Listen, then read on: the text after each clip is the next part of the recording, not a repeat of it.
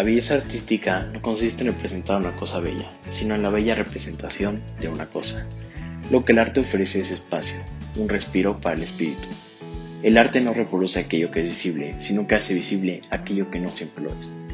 El arte es, sobre todo, un estado del alma. Es la expresión de los más profundos pensamientos por el camino más sencillo. El arte no cambia nada, te cambia a ti. Embajada Cultural CENTE 51, con sede en Puebla, presenta Inquietas por el Arte. Un podcast donde se presentan opiniones distintas sobre arte nacional e internacional, considerando su contexto social y cultural. No hay razón equivocada para que una obra de arte pueda gustar, pero en cambio sí hay muchas razones equivocadas para que pueda no gustar, particularmente la ignorancia. Por ello, en este podcast conocerás más sobre las distintas inquietudes de la humanidad y cómo estas expresiones se han materializado en el arte. Conducido por Claudia Rodríguez, Jessica Báez y Mónica Zagaón. Esto es Inquietas por el Arte.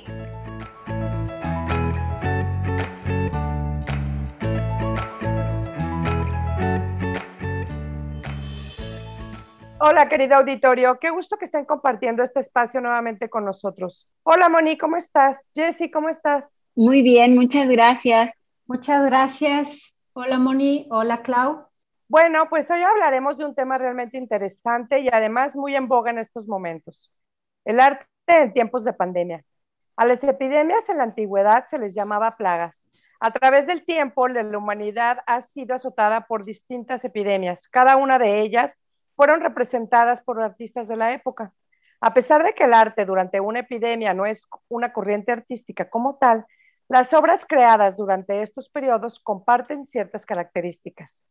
Una de ellas es que las obras fueron creadas durante tiempos de enfermedad y otras las hicieron tiempo después, pero cada una a su manera comparte un mensaje, la mortalidad de las enfermedades y la vulnerabilidad del ser humano. Temas que por supuesto todos en estos momentos podemos entender perfectamente, ¿verdad? Ya no es algo que nos cuentan o que leímos en los libros de historia, ahora los estamos viviendo en carne propia. Sí, así es, Clau. La constante presencia de la muerte es el tema principal en las obras durante las epidemias. A partir del siglo XIV, la pintura empezó a tener un, interés creciente por mostrar esta realidad. Eso dio lugar a que se hicieran gran número de piezas dedicadas a los desastres causados por estas enfermedades, plagas, pestes, etc. Los artistas que vivieron personalmente dejaron testimonio de la situación, plasmando todo lo que actualmente está sintiendo la humanidad. En el pasado no existían las redes sociales, ni todas las formas que hoy tenemos para comunicarnos. Sin embargo, hoy podemos conocer cómo se vieron esas crisis gracias al testimonio que nos dejaron pintores y artistas de la época, entre otros. Hablar de pandemias o de epidemias es hablar de un factor histórico muy importante, quizá como se pensaría en la antigüedad, un factor apocalíptico, el cual está de cierto modo ligado con las guerras y las plagas, lo que nos hace pensar en que la historia es cíclica y el arte ha sido testimonio de ello. En la literatura acadia, griega o bíblica, tanto el Antiguo o Nuevo Testamento, encontramos varias referencias literarias sobre las plagas pero veamos antes el significado etimológico de la palabra epidemia. Epi significa sobre, idemia, pueblo. Esto quiere decir que epidemia es la enfermedad que ataca a un país y pandemia es la enfermedad que se extiende por muchos países o por todo el mundo. Como antecedentes podemos mencionar algunas de las pandemias que han sido representadas por los artistas de la época. Por ejemplo, en, en el año 430 eh, a.C., la antigua ciudad de Atenas fue azotada por una fiebre tifoidea durante la guerra del Peloponeso. Aunque de la época no tenemos ninguna pintura u obra que la mencione, se cuenta con la obra literaria Historia de la Guerra del Peloponeso, escrita por Tucídides. En este libro se narra de manera detallada las consecuencias de la enfermedad en la ciudad griega, donde murió un tercio de la población de Atenas, como lo representa Michel Stuart en la pintura realizada en 1652 de nombre La peste de Atenas. Cabe señalar que una de las víctimas presas de la pandemia fue el gran estadista Pericles. También durante el reinado antonino del Imperio Romano hubo otra pandemia. Esta fue de sarampión y viruela en el 161 después de Cristo y esta acabó poco menos con la mitad de la población del Imperio Romano. De este episodio de la historia tampoco existen muchos escritos que detallen la epidemia, pero muchos años después, en 1869, el artista Julie Elie Delaunay hizo un grabado llamado El Ángel de la Muerte que la representa. Bueno, y todos hemos escuchado de la terrible peste negra, enfermedad que azotó Europa a mediados del siglo XIV, donde se desató el horror y mató a casi la mitad de los habitantes de todo el continente europeo.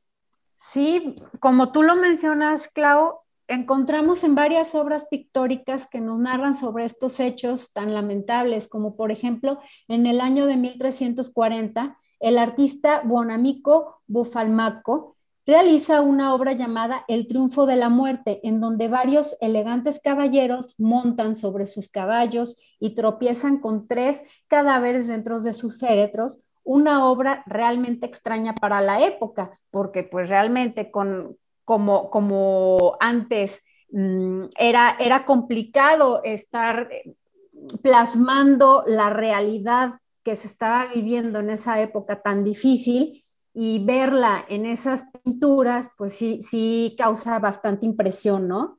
Y por ejemplo, en 1347 se propaga la peste negra, con dos clases de peste, la bubónica y la neumónica, las cuales fueron representadas simbólica e iconográficamente en muchas de las obras de aquel tiempo y en los siglos posteriores también. Es una constante en el arte medieval la muerte que cabalga sobre su caballo y la relación estrecha entre Dios y las pandemias. Es decir, que las pandemias se veían como un castigo divino, ¿no creen, chicas? Así es, efectivamente, Jessy. Por eso eh, la gente se acercaba tanto en sus apreciaciones artísticas a mostrarnos a santos, vírgenes, cristos, que de alguna manera eh, pues plasmaban el dolor, la enfermedad, pero también el arrepentimiento del pueblo que buscaba el perdón para lograr alcanzar la salud de regreso, ¿no? Una de estas pinturas interesantes es un tríptico de Matías Grunewald del siglo XVI, en la cual con la idea de empatizar con los enfermos de la peste bubónica que se llenan de ámpulas, eh, presenta al Cristo con estas pústulas en todo su cuerpo. Y esto es para lograr que las personas que estaban sufriendo de la, de la peste bubónica y que por supuesto eran aislados y separados de la población, fueran como comprendidos y pues no tan Mm, despreciados. ¿no? Sí, como sus... De hecho, yo creo que, este, esto, este tema que retoman los artistas de tratar en sus obras de que el público empatizara con los enfermos, fue también gracias a que muchos de ellos habían vivido la enfermedad y, las epidemias. O muerto de ellas. Claro. Como Tiziano, ¿no? Creo que tenemos aquí una, un comentario que nos va a hacer Jessie sobre una obra hecha en 1832 por Alexander Jean-Baptiste Hess, rindiendo homenaje al pintor italiano Tiziano, que murió en la peste de 1576, ¿verdad, Jessie? Sí, así es, Moni. Mira, esta pintura se llama Homenaje fúnebre a Tiziano, muerto en Venecia durante la peste de 1576. Es un cuadro de gran formato realizado en óleo sobre lienzo que se encuentra en el Museo del Louvre en París actualmente, en el que se muestra el impacto de la peste en Italia. En su obra His recrea la muerte de Tiziano en un contexto de pandemia, la cual provocó una gran mortalidad en el norte de Italia. Venecia por ser un puerto importante y de mayor tránsito comercial, acogía innumerables embarcaciones procedentes de distintas partes del mundo, lo que ocasionó que las ratas se desplazaran de un lugar a otro, portando con ellas la enfermedad por medio de sus pulgas, eh, sumando perdón, la poca higiene que se vivía en esa época, ¿verdad? O sea, este, de por sí la higiene era muy, muy escasa, casi no se bañaban, la ropa este, no la lavaban y súmenle también, chicas, lo que son las ratas que venían de un lugar a otro por este comercio, eh, pues ya digamos internacional en aquel entonces, ¿no? Eh, es un poco lo que se está viviendo ahora, ¿no? Sí, por eso también se obligaba a incinerar a los muertos, para evitar tanta pestilencia, ¿no? Así es, y Tiziano, eh, perdón, y Gis lo manifiesta en esta obra, como bien lo dice Clau, ¿no? O sea, eh, en esta obra, mm, curiosamente, no se incinera a Tiziano. A Tiziano eh, se le busca lo que viene siendo mm, un em, funeral.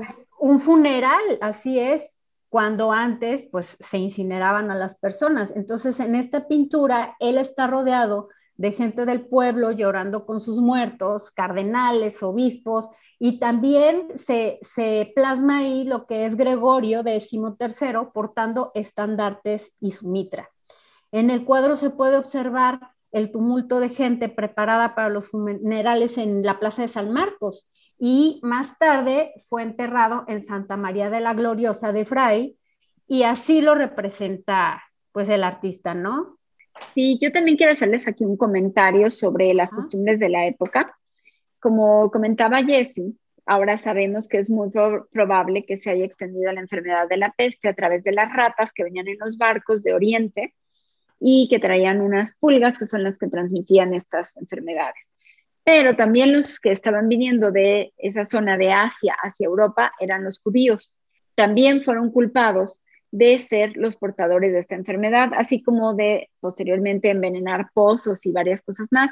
Esto se debe en gran parte al pensamiento religioso de la época de la Edad Media, donde Dios es el centro del mundo, y en este caso que estamos hablando de un cristianismo extendido por toda Europa, hablamos de una Europa totalmente cristiana, cuando llegan los judíos que son los asesinos de Cristo, los que lo persiguieron, los que además sabiendas de lo que se dice con sus viajes, traen enfermedades, traen la peste, eh, se les acusa de brujería, se les acusa de muchísimos crímenes y van empezando a ser desplazados en la sociedad, a tener que vivir en una parte separada, a ser maltratados en el aspecto de discriminación. Sin embargo, los judíos tienen siempre la cualidad y la virtud de ser muy trabajadores y de ser personas en general honestas pero siempre son despreciados y cualquier pretexto es bueno para ir contra el enemigo. Y uno de ellos es decir que fueron portadores ellos de, la, de las pestes, ¿no? Entonces, este es un dato interesante que pues no es tan conocido, ¿no? No solo fueron las ratas, eso lo sabemos ahora, pero sí se les acusó a los judíos también. Bueno, un poco como ahora, ¿no? Que acusamos a los chinos. Sí, así es. Sí, así es, lamentablemente. Y curiosamente también eh, este tipo de supersticiones mm, también eh, fueron muy manipuladas, digamos, por la religión, ¿no? Con la fe. O sea, como los santos eran este, los intermediarios, también la Virgen María, los intermediarios entre el, el humano y Dios, ¿no? Así es, Jessy, porque en la Edad Media el centro del universo es Dios, totalmente. El hombre es muy pequeño, es una, todas las personas son anónimas, todavía no se firman muchos cuadros, todavía no hay mucho interés por la personalidad de, es una personalidad grupal, es el pueblo y Dios. Y es tan grande Dios que no tenemos la capacidad humana de acercarnos y para eso sirve la intercesión de los santos. Eso es muy claro en la obra que les voy a comentar a continuación del artista italiano del siglo XVII, Domenico Gargiulio, que aunque ya no estamos hablando de Edad Media, ¿eh? ya pasó Renacimiento y estamos en el Barroco, Domenico Gargiulio fue conocido también como Mico Spadaro, puesto que su padre fabricaba espadas, entonces él se le quedó el espadaro, el espadachín. Era un pintor del barroco italiano que trabajó sobre todo en el estilo tenebrista, en Nápoles, que es la ciudad donde nació, y hoy vamos a hablar de su obra llamada La Piazza Mercatello de 1657, que se encuentra en el Museo del Convento San Martino en Nápoles. En esta se retrata la epidemia de peste de 1656. Es una obra muy grande, realizada un año después de la epidemia. Se muestra la ciudad devastada, con imágenes de cadáveres y cuerpos de los enfermos amontonados en una zona, zona a las afueras de la ciudad. Es decir, se ve la barda que delimita la ciudad y todos los cuerpos muertos, moribundos, se encuentran del otro lado. Es la parte donde estamos en la escena. En la parte de abajo de la escena encontramos algunas personas con vida que están todavía tratando de ayudar a sus moribundos. Encontramos varios grupos de personas muriendo y muertos apilados.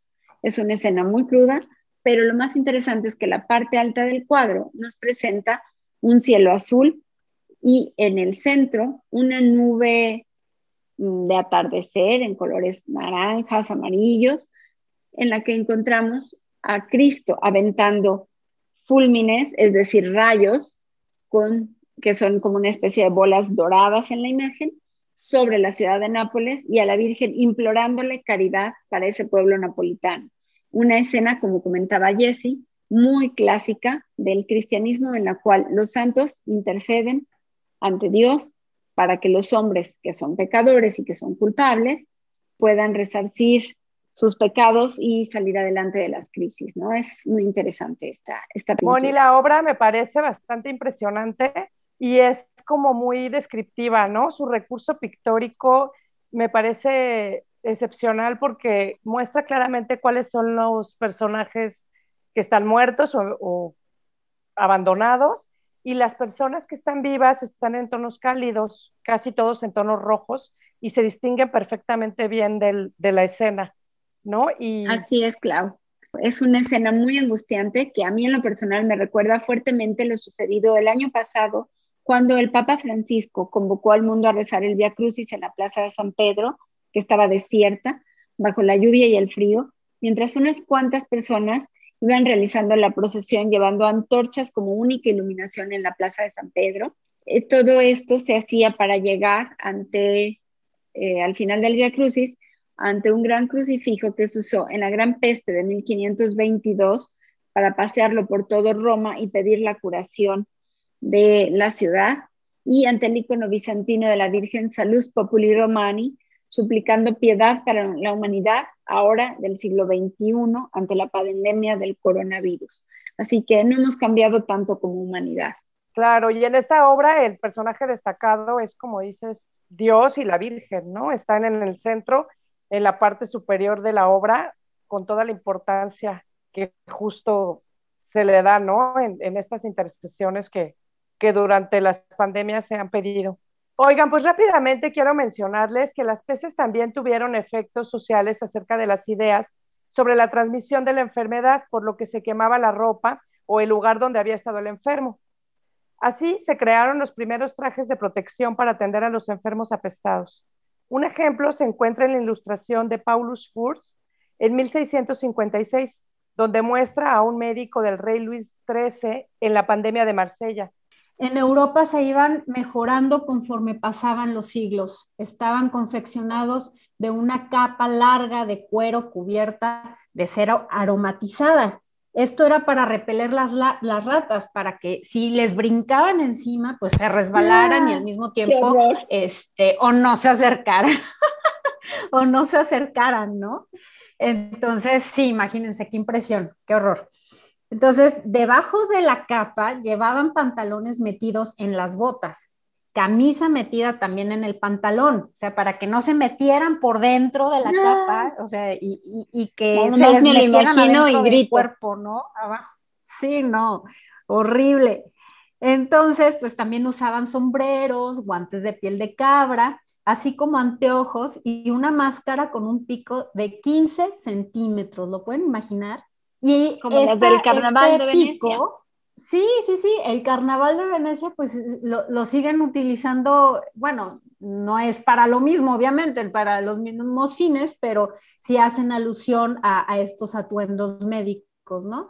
Eh, y esta, esta máscara llevaba dos agujeros, la cual hace este, alusión también a un pico de un ave, donde por dentro se colocaban hierbas aromatizantes y medicinales para repeler el olor pestilente bueno, y aquí en, esta época también ya ves que se recomienda muchísimo esta aromaterapia para, para combatir al COVID, ¿no?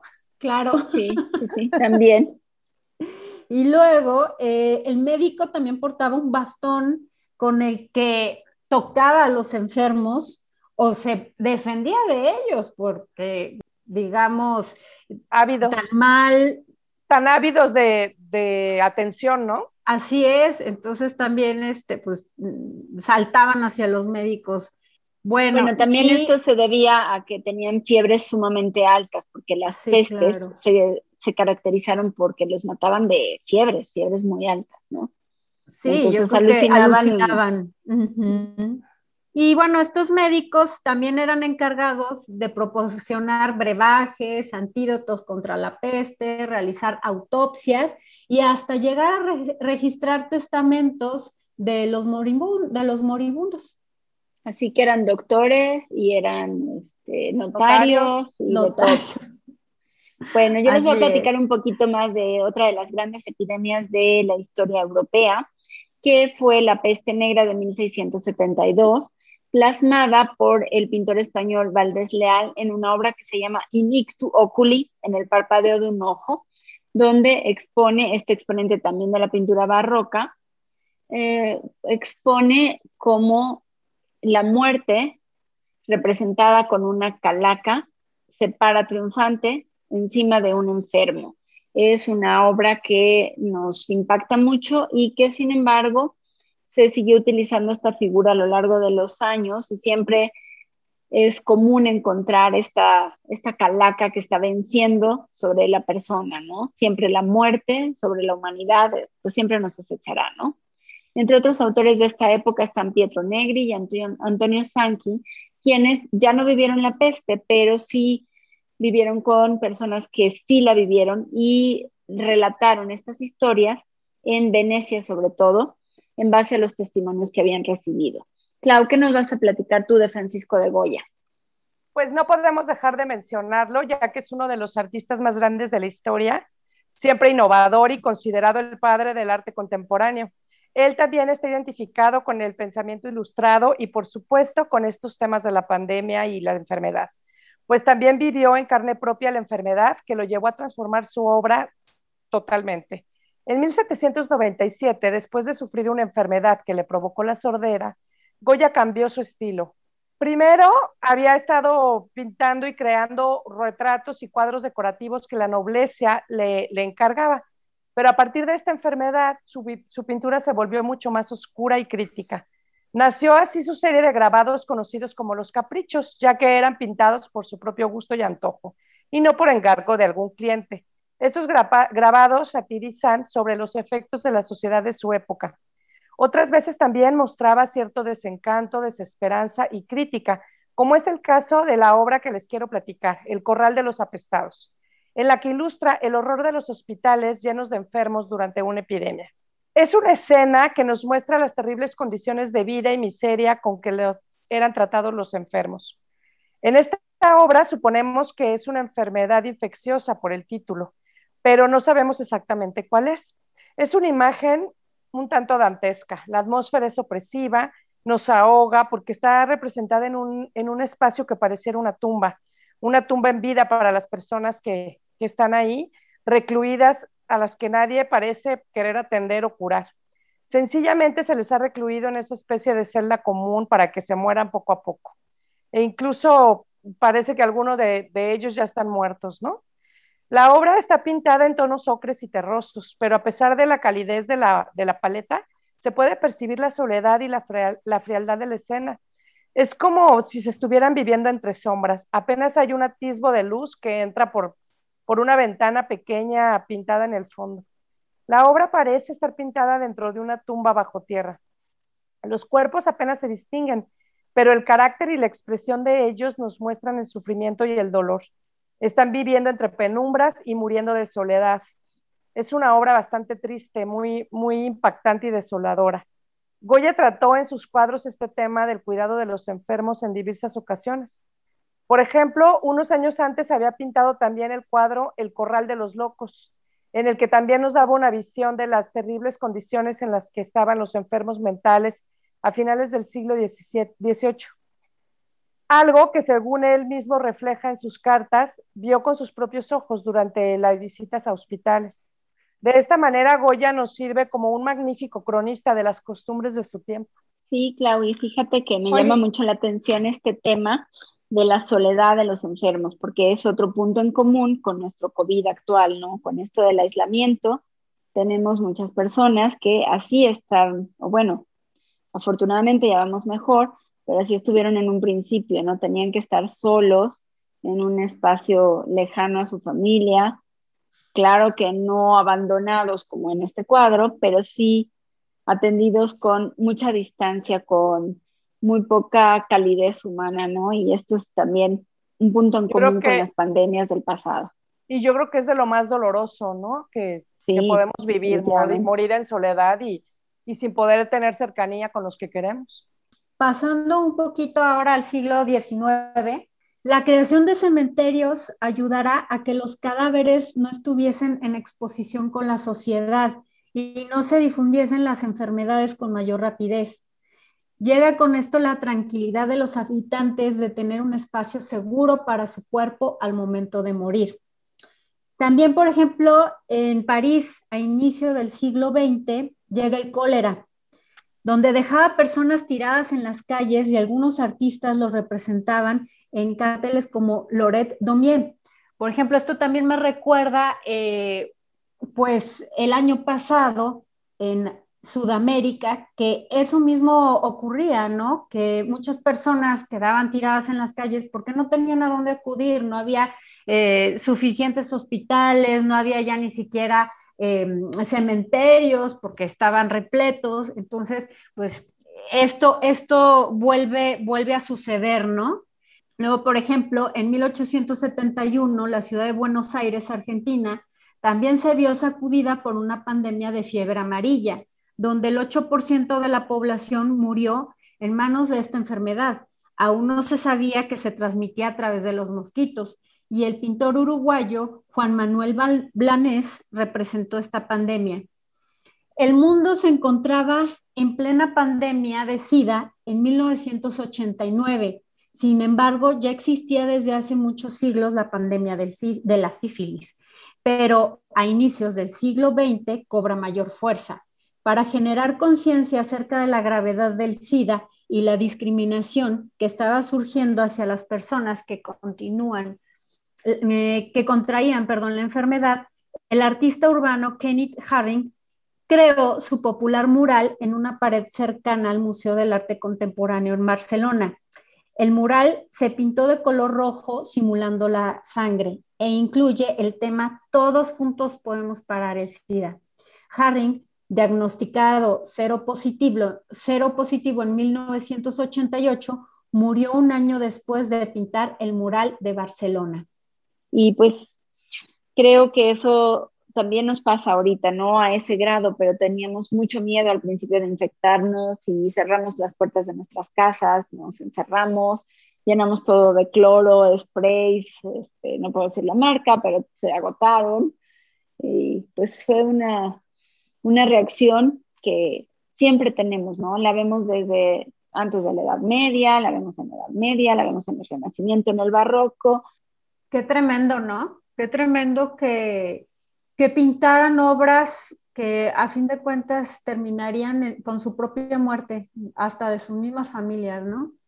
La obra La familia de Egon Schiele es muy impactante porque empezó a pintarla porque su esposa iba a tener un bebé y él aparecía en la parte superior abrazando a su esposa y está abrazando a su vez al bebé y murieron primero la esposa embarazada y después él de tuberculosis, que fue otra de las grandes epidemias del siglo XIX, fueron el cólera y la tuberculosis.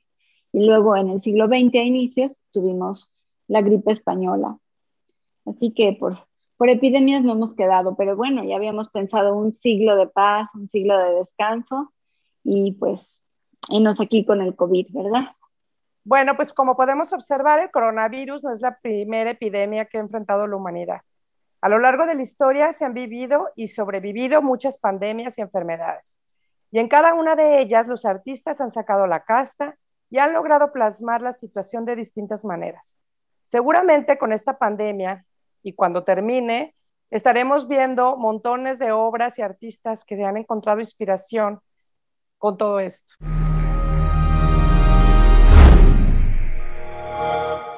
Oigan, y ya para despedirnos, les reitero nuestras redes sociales, correo inquietas por el arte arroba gmail.com con X en lugar de por y también nos encuentran en Facebook e Instagram, Instagram con, como Inquietas por el Arte. Estamos muy contentas de contar con su compañía en esta segunda emisión de Inquietas por el Arte y los esperamos para seguir compartiendo con ustedes nuestra pasión en esta próxima emisión. Hasta pronto.